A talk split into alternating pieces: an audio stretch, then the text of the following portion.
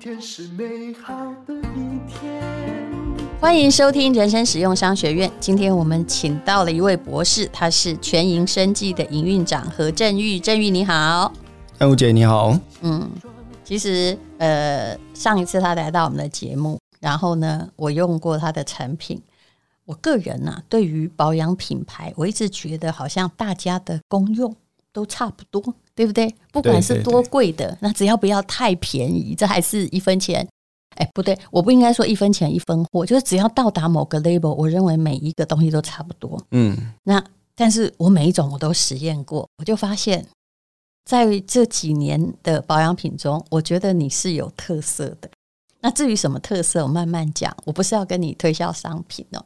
但是我很了解一件事情，这算是一种自满也好，因为我们曾经帮忙过好多个博士，我知道呢，博士很妙，他们会讲理论，会讲理想，讲不清楚产品在消费者，因为自己不太买东西，然后没错没错，讲不清楚那个功能。但是我们就想试试看，就是说，请全天下的女性评评理，你觉不觉得你也嗅到了一个不一样的东西？没错，你觉得那不一样的东西在哪里？你先说你的产品啊，嗯，我们大家一起来评理，嗯，哦，因为我们呃，我们全医生技啊，其实是主要会是希望把产品就是聚焦在就是可以简化，去做到所谓的极致科学、高效保养的这件事情。那所以我们的所有的产品的设计的概念，就是希望它主要该做的呃，就是功效的添加成分都要最要足量。那希望它让我的消费者都是有感觉的。何博士，你觉得消费者尤其买你的东西，应该都是女性嘛？哈，对。那听完你这样会想买吗？所以就是卖的卖的人，对卖的人可能不会是我，我可以 不是，我可以直接挑战这一点，对，对不对？嗯，是不是？对，就是说大家都会说天然。啊，或者是取自于大自然，没错，几乎也没有人会说自己化学。嗯，对，没错，呃、嗯嗯，只是有没有强调而已。对，可是你有没有发现，光强调天然，大家未必会买，因为因为天然的部分，其实常常就会因为就是哦，它有效的成分的浓度会剂量会比较低，嗯、所以人家说保健品、保养品的问题，其实并不是说它会没有效，而是通常是会因为成本的问题，或是因为。呃，其他任何行销费用的问题，所以它的添加量或者有效成分会加的比较少。是那天然物更有这个问题。对，你从学理上解释，我相信大家都已经听懂你的意思。嗯、对，所以你的意思是说，你的一定要到这个科学实验的有效的量，对不对？对，能够尽量用纯的，用纯的。可是这个在商业上表达很没吸引力呀、啊。没错，没错，这是我看见所有博士的问题。对，所以说这我们有时候就哎，我们念到博士，你是营运长哦，对对，我是营运长，所以就等于说，包括 营运啊、销售啊，其实都跟我有关，所以我们有时候要换个脑袋 来学习一下。嗯，创业多久了？哎，这家公司成立到现在大概是七年，其实蛮久了。对，没错。但因为早期，因为因为原本全盈生意原本在呃创业之初，它其实是做呃研发。为主就研发代工，是因为那是你们研发是你们的本项嘛，本业，对对对，那以以品牌经营，像保健保养品的品牌，我们是在是这三年两三年内的事情而已。所以你们本来已经控制了就是原料跟源头，可是后来要把它变成品牌行销的时候，对，有没有觉得自己像误入丛林的小白兔？对，原本想的很简单啊，就原本想很简单，说，哎，我们现在既然有这样的技术跟呃原料的生产，所以我们应该更有这个能力去，等于说我降低我的呃原料的成本，去把我的东西或者我的这个功效成分拉到最高。嗯，好，那。既然我的东西有效，就应该要卖得出去。嗯，我刚刚说的应该，是不是？这是逻辑问题嘛？就是这个实验要有凭有据，对，对不对？那我的成分比别人好，一定要可以用。嗯，但是事实上，真正的行销语言，它也不容许你做这种比较。没错啊，所以就是呃，所以我们做科学的人，常常就是，哎，我现在要做这个产品，到底要怎么做配方组成？所以我们就会拿。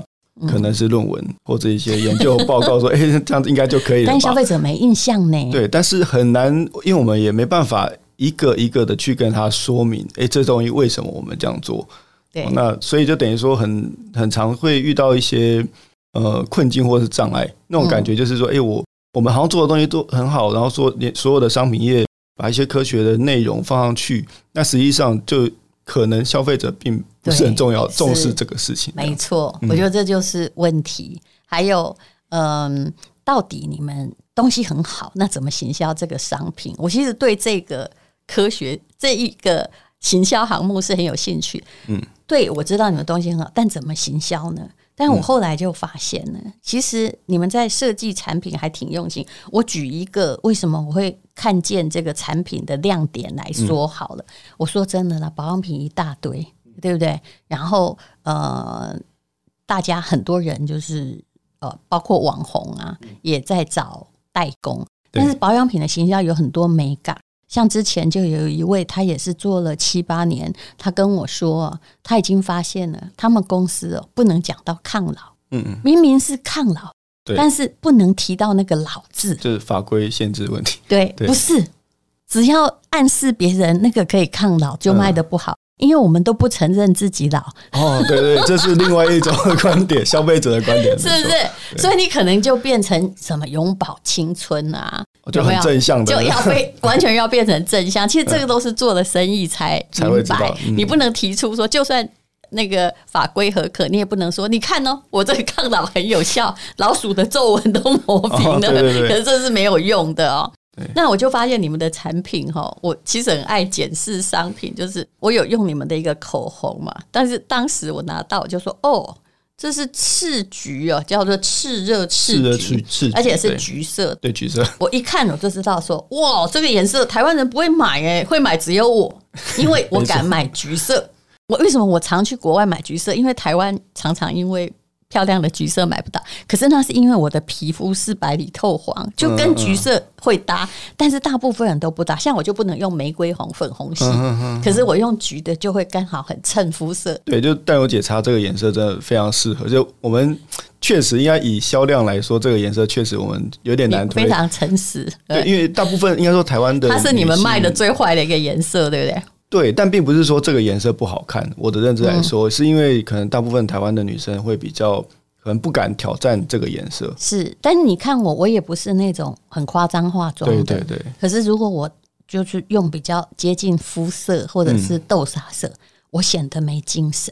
哦、嗯。我皮肤也不是白的，嗯、但是就是刚好是衬这个橘色的。后来我在用这个口红，发现它是我最喜欢的一支口红。嗯、多少钱我真的不知道。嗯、就是一刚开始我是来试用嘛，但主要是哈。先讲壳好了哈，我我其实很爱分析产品，就是你看它中间有磁铁，就是我一放下去，各位有没有听到那个咔咔咔咔咔，对不对？对，这也是你们设计的吗？其实这设计的不错，因为口红常常在我包包里面滚来滚去，嗯嗯，它就壳就掉了，对。那掉了之后，不不是拔的很费力，就是它掉了之后就把我包包内里哦，就全部都弄脏。可是这个完全没问题。对，因为我们在做这个外壳的设计的时候，其实也有考虑到很，因为口红有很多种的造型，所以尤其是那种会算卡扣式的，就是塞进去的。那其实那会最大的问题就是，就是淡如姐说，有时候用久它会松掉，对，那它就会掉出来。那这东西会很难避免，所以我们后来是觉得，诶，我们有没有什么方式？所以，所以其实这个壳，我们想要那用磁铁或者用磁吸式的方式做这样子，打造这样的壳，其实它成本其实是比一般正常的大概多了一倍啦。那但是我说这个东西，就是我会觉得，诶，这我因为我们要追求至少这是消费者需求，所以我们要先解决它。所以我是不是懂博士在想什么？你们就用那个 非常呃，这个可能还算过那个什么阻力啊、系数啊，可以卡住。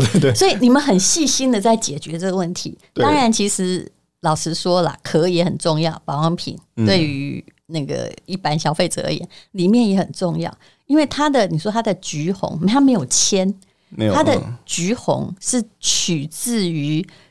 那个虾红素的红，因为我们呃，虾呃，全益生技我们是做呃用益生菌生产的游离型虾红素，所以我们把我们的红色的基底基本上就是用虾红素来调。嗯，那所以我们就是刻意的，等于其他的，所以这个虾红素本来就有红，就是红色的枣嘛，对。不对？那那我们是用益生菌做的，对，然后是另外一种。刻意做成，应该说我们萃取出来那东西就是游离型的，那也比藻类来源来得好这样子。所以你们刚开始应该是发现，哎，它可以这么红，然后来做。对，然后一般的女性可能用口红的时候，听说我们这辈子啊，用口红可能要吃掉八公斤口红，嗯、那这样至至少这整支哈，就算小孩吃下去也是安全的，也是安全的。因为我们、嗯、呃，应该说我们做这个这个口红的时候，其实有特别跟代工厂就是讨论非常久，就我们有一个规格要求，就是诶，我我做出来，我去我一定要送外检，嗯、我的重金属要零检出。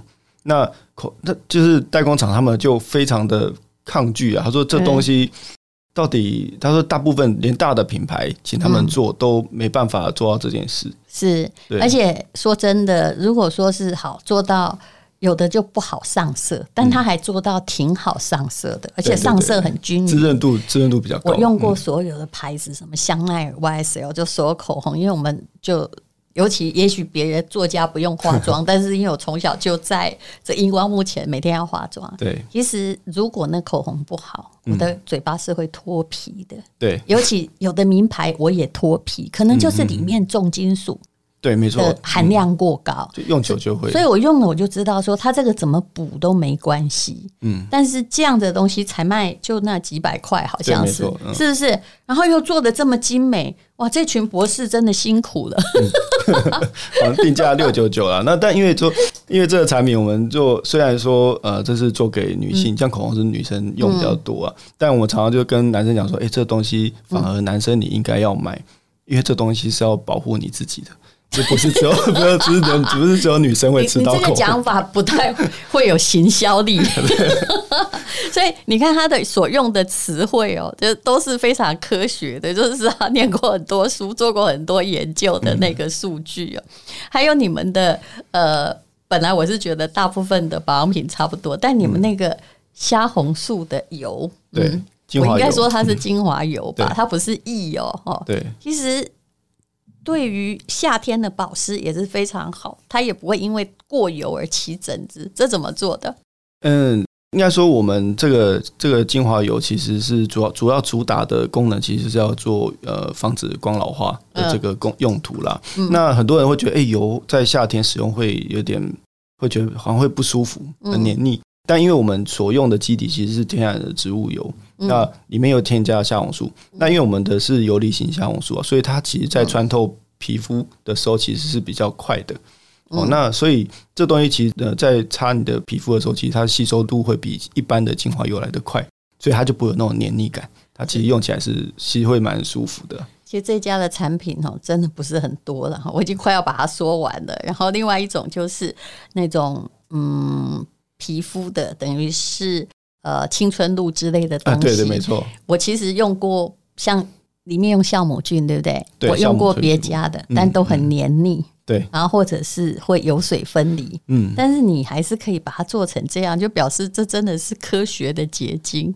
就以这个产品来说，它通常很多人会比较忽略说这种化妆水。那我们这个这个产品的强项在。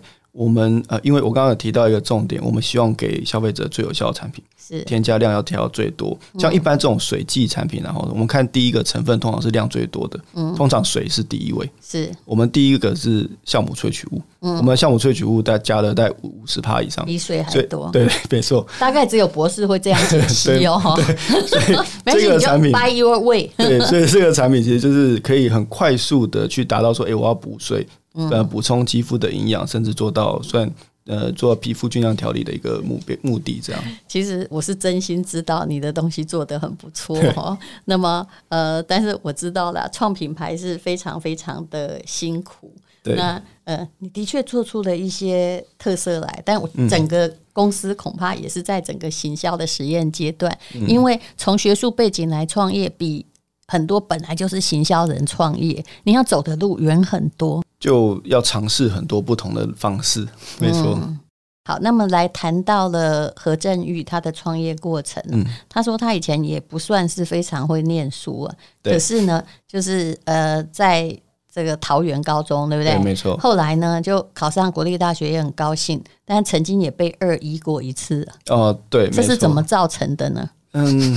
其实应该说，我们我们那时候是应该说以以前我们家就是传统比较算传统的台湾小朋友了哈。那其实就是以前小时候就觉得啊，反正我就听话去念补习班就好了嘛。那以前高中老师或家长就会说啊，你就努力念书嘛，你那上了大学就可以有你玩四年。嗯，好，那我说好，那反正但因为平常之前在高中日平常成成绩是很差的。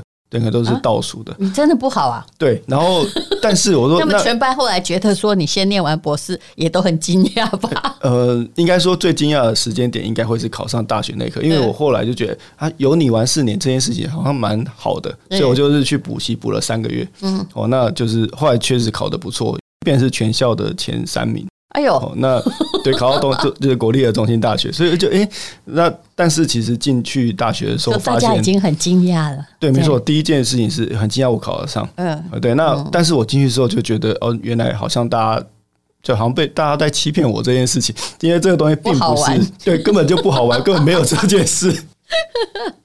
所以呢，对，所以呃，其实那时候就会觉得说，啊，这个东西好像念大学这件事，其实就会找不到。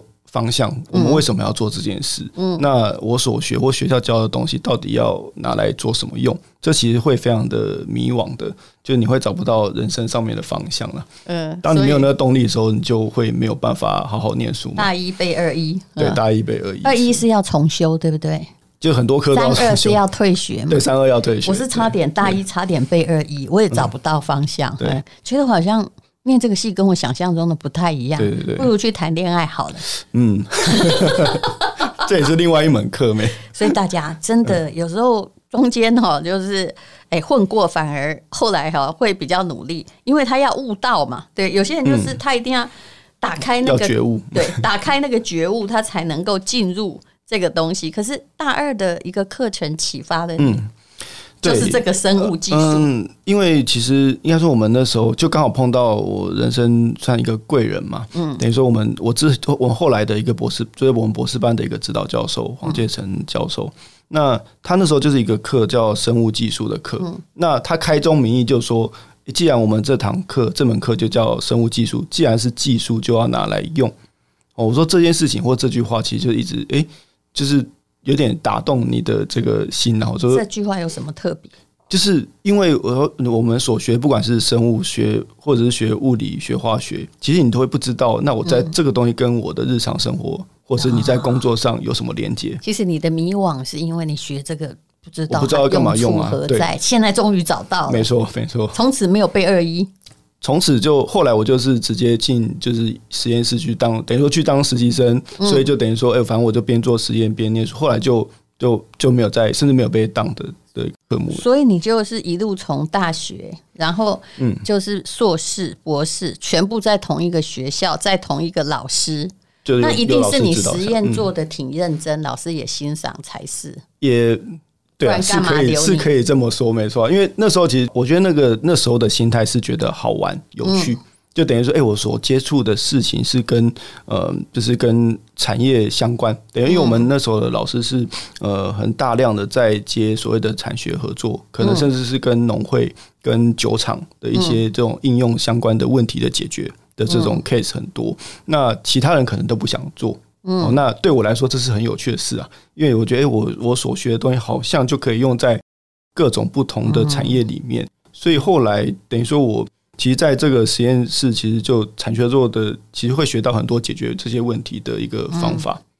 那后来，所以我们针对，因为以生物科技或生物技术来说，其实后来我就是比较有兴趣的点，会是在那种发酵技术啦。或是做益生菌相关的研究上面，你这有点像那个林文新博士，嗯，嗯对不对？对，我也觉得，我常常说他如果做行销，真是基本上是零分啊。这个专业技术是有的，嗯、但是你要看清他的本质，就是呃呃，不要去管他的行销方式，你才能够认清那个东西很好。对，那么呃，当然后来你就进入业界工作，因为也并不想，因为你就是要用嘛。对，没错。可是你后来发现，真正的博士的科学背景跟真的行销，到底还是有很大的距离，就不能够。就如果那个事情不是你实验数据出来的，还真的讲不出来。一切都要有证据，对不对？对，其实应该说，这个东西会有点呃，应该怎么形容？就有点像是那种知识型的障碍。等于说，你当你书念得越多的时候，或是知识可能越多的时候。你对于一些呃事情或者是一些应用上面会有一些逻辑的那种那种僵化的状态。虽然我说我们有接触很多不同的产业的合作，嗯、所以我们到后来是进大疆生意当研发开始做，嗯、所以会有非常多的呃老板的期许或者说老板的愿望，嗯、哦，那他想做这个，但有很多时候是比较天马行空的 case，、嗯、那你就要去达成啊。对，没错，所以我们就因为有这些经验，所以有很多事情是，哎、欸，我好像比别人稍微呃优秀一点，然后可以符合他的需求，这样。可是你后来又自己出来创业。依然是有你的，嗯、对，你觉得这样才能够让你的专长，比如说益生菌或者是发酵技术，在保养品界得到发挥。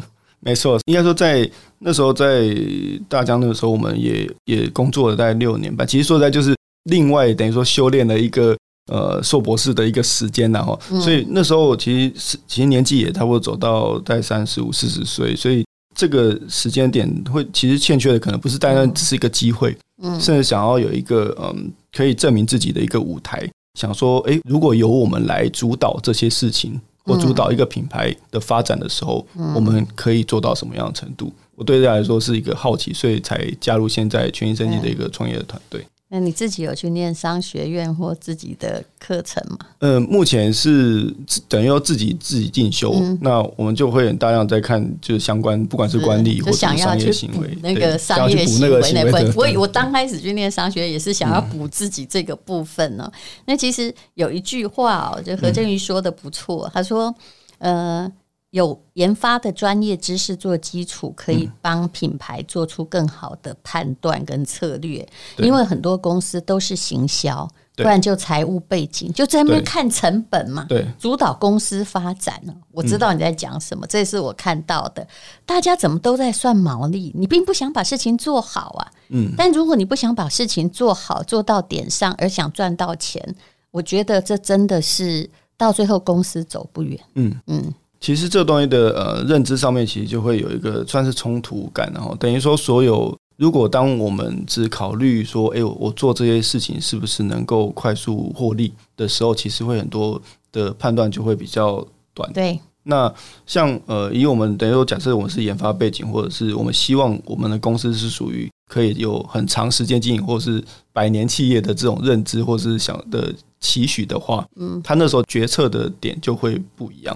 那我会觉得，其实这东西等于说，因为我们有一些等于说研发的专业的时候，等于说我们对于这样子的判断可能会更呃，算更平衡。等于说，我们缺的可能是商业上面的一个的知识，但他们缺的可能会更难，比我们还要难去补充。这样，我觉得缺乏理想，一个企业还是没有办法走得久。我看过了很多企业，嗯，也就是说，光这疫情的三年啊。总而言之是这样的，如果顾客的回购率是好的的企业，嗯、就是慢慢的顾客认同他的理念。但是你们只有一个问题，就新的创业者有技术背景的，嗯、最大问题在于，当顾客认识你们之前，钱烧完了。对，好大一把剑，对不对？对，没错。因为呃，当然这这个是最现实的一个层面，然后，但是我说这可能也是呃，研发人员的有一个。它有它有它的好处，对，所谓的好处是说，呃，虽然虽然呃，研发人员他会有很多的想象力非常的好，嗯、等于说他会有很天马行空的想法。那我的解读会是，这叫一种某一种乐观哦。那他甚至会说服自己，我做这些事，做这些坚持是可以改变世界的。嗯，所以遇到一些挫折，尤其像这种哦，不管是金钱上的压力，或者资金上的锻炼的问题的时候，我们还可以呃，你们遇过吗？有啦，就是每一年都会 诚实为上策。对，所以说我们，但是说，但是这个东西的好处是说，哎，我们可以说服自己，我们还可以继续做下去，是我们一定还有机会。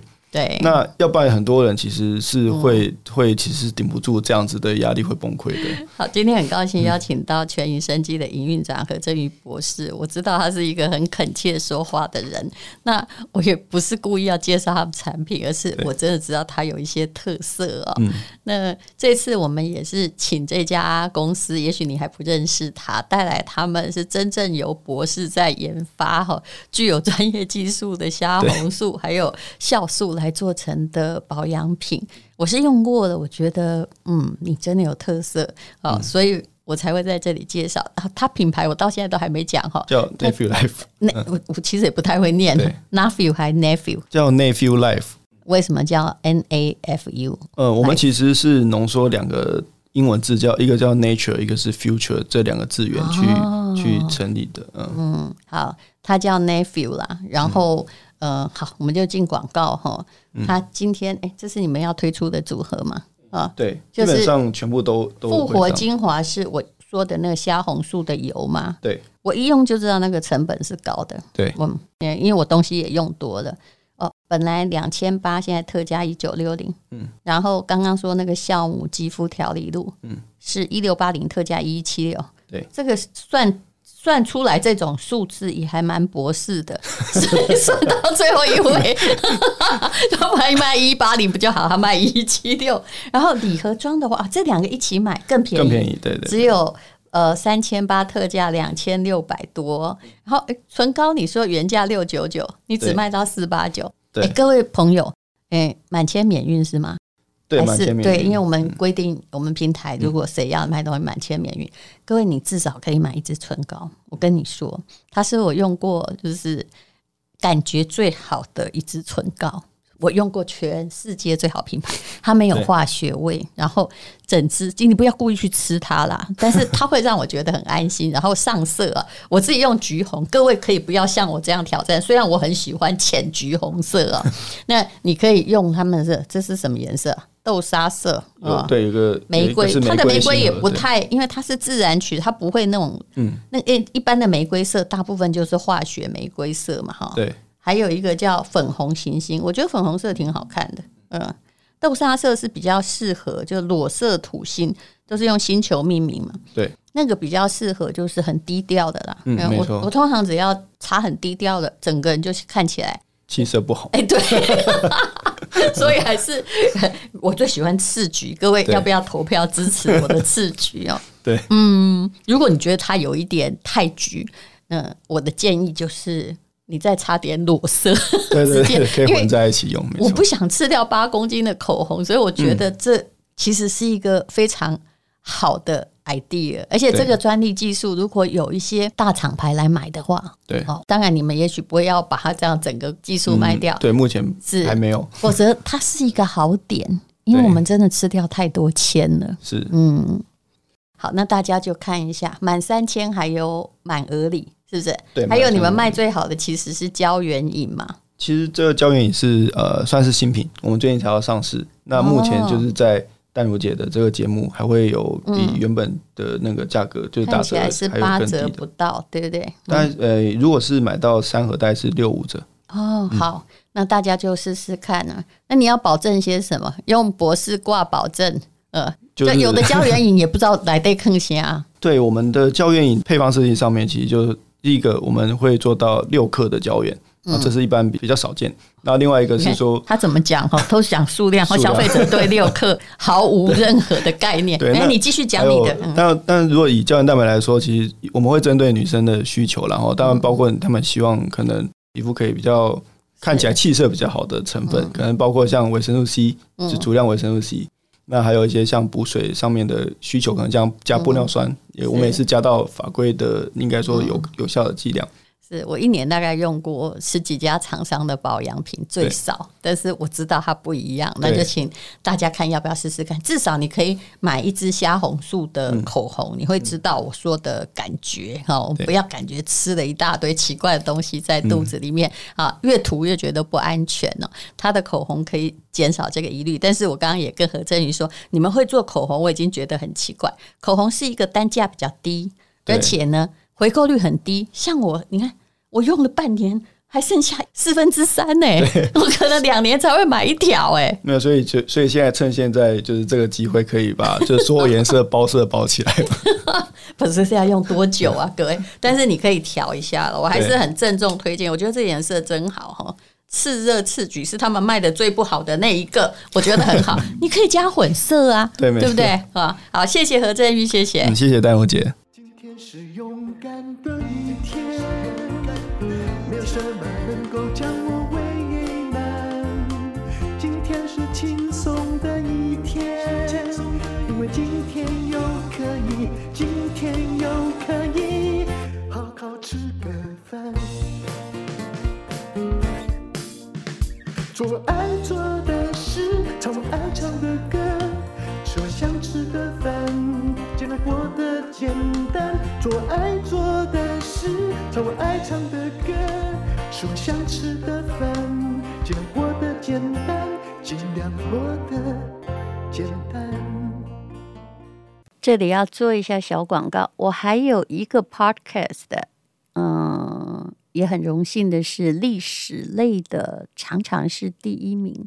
叫做人生不能没故事。那么现在在讲《西游记》，《西游记》总共三十集，讲完之后就会放《封神榜》。如果大家有空啊，在跑步运动或没事的时候，我觉得那边的故事挺好听的，请你听听看。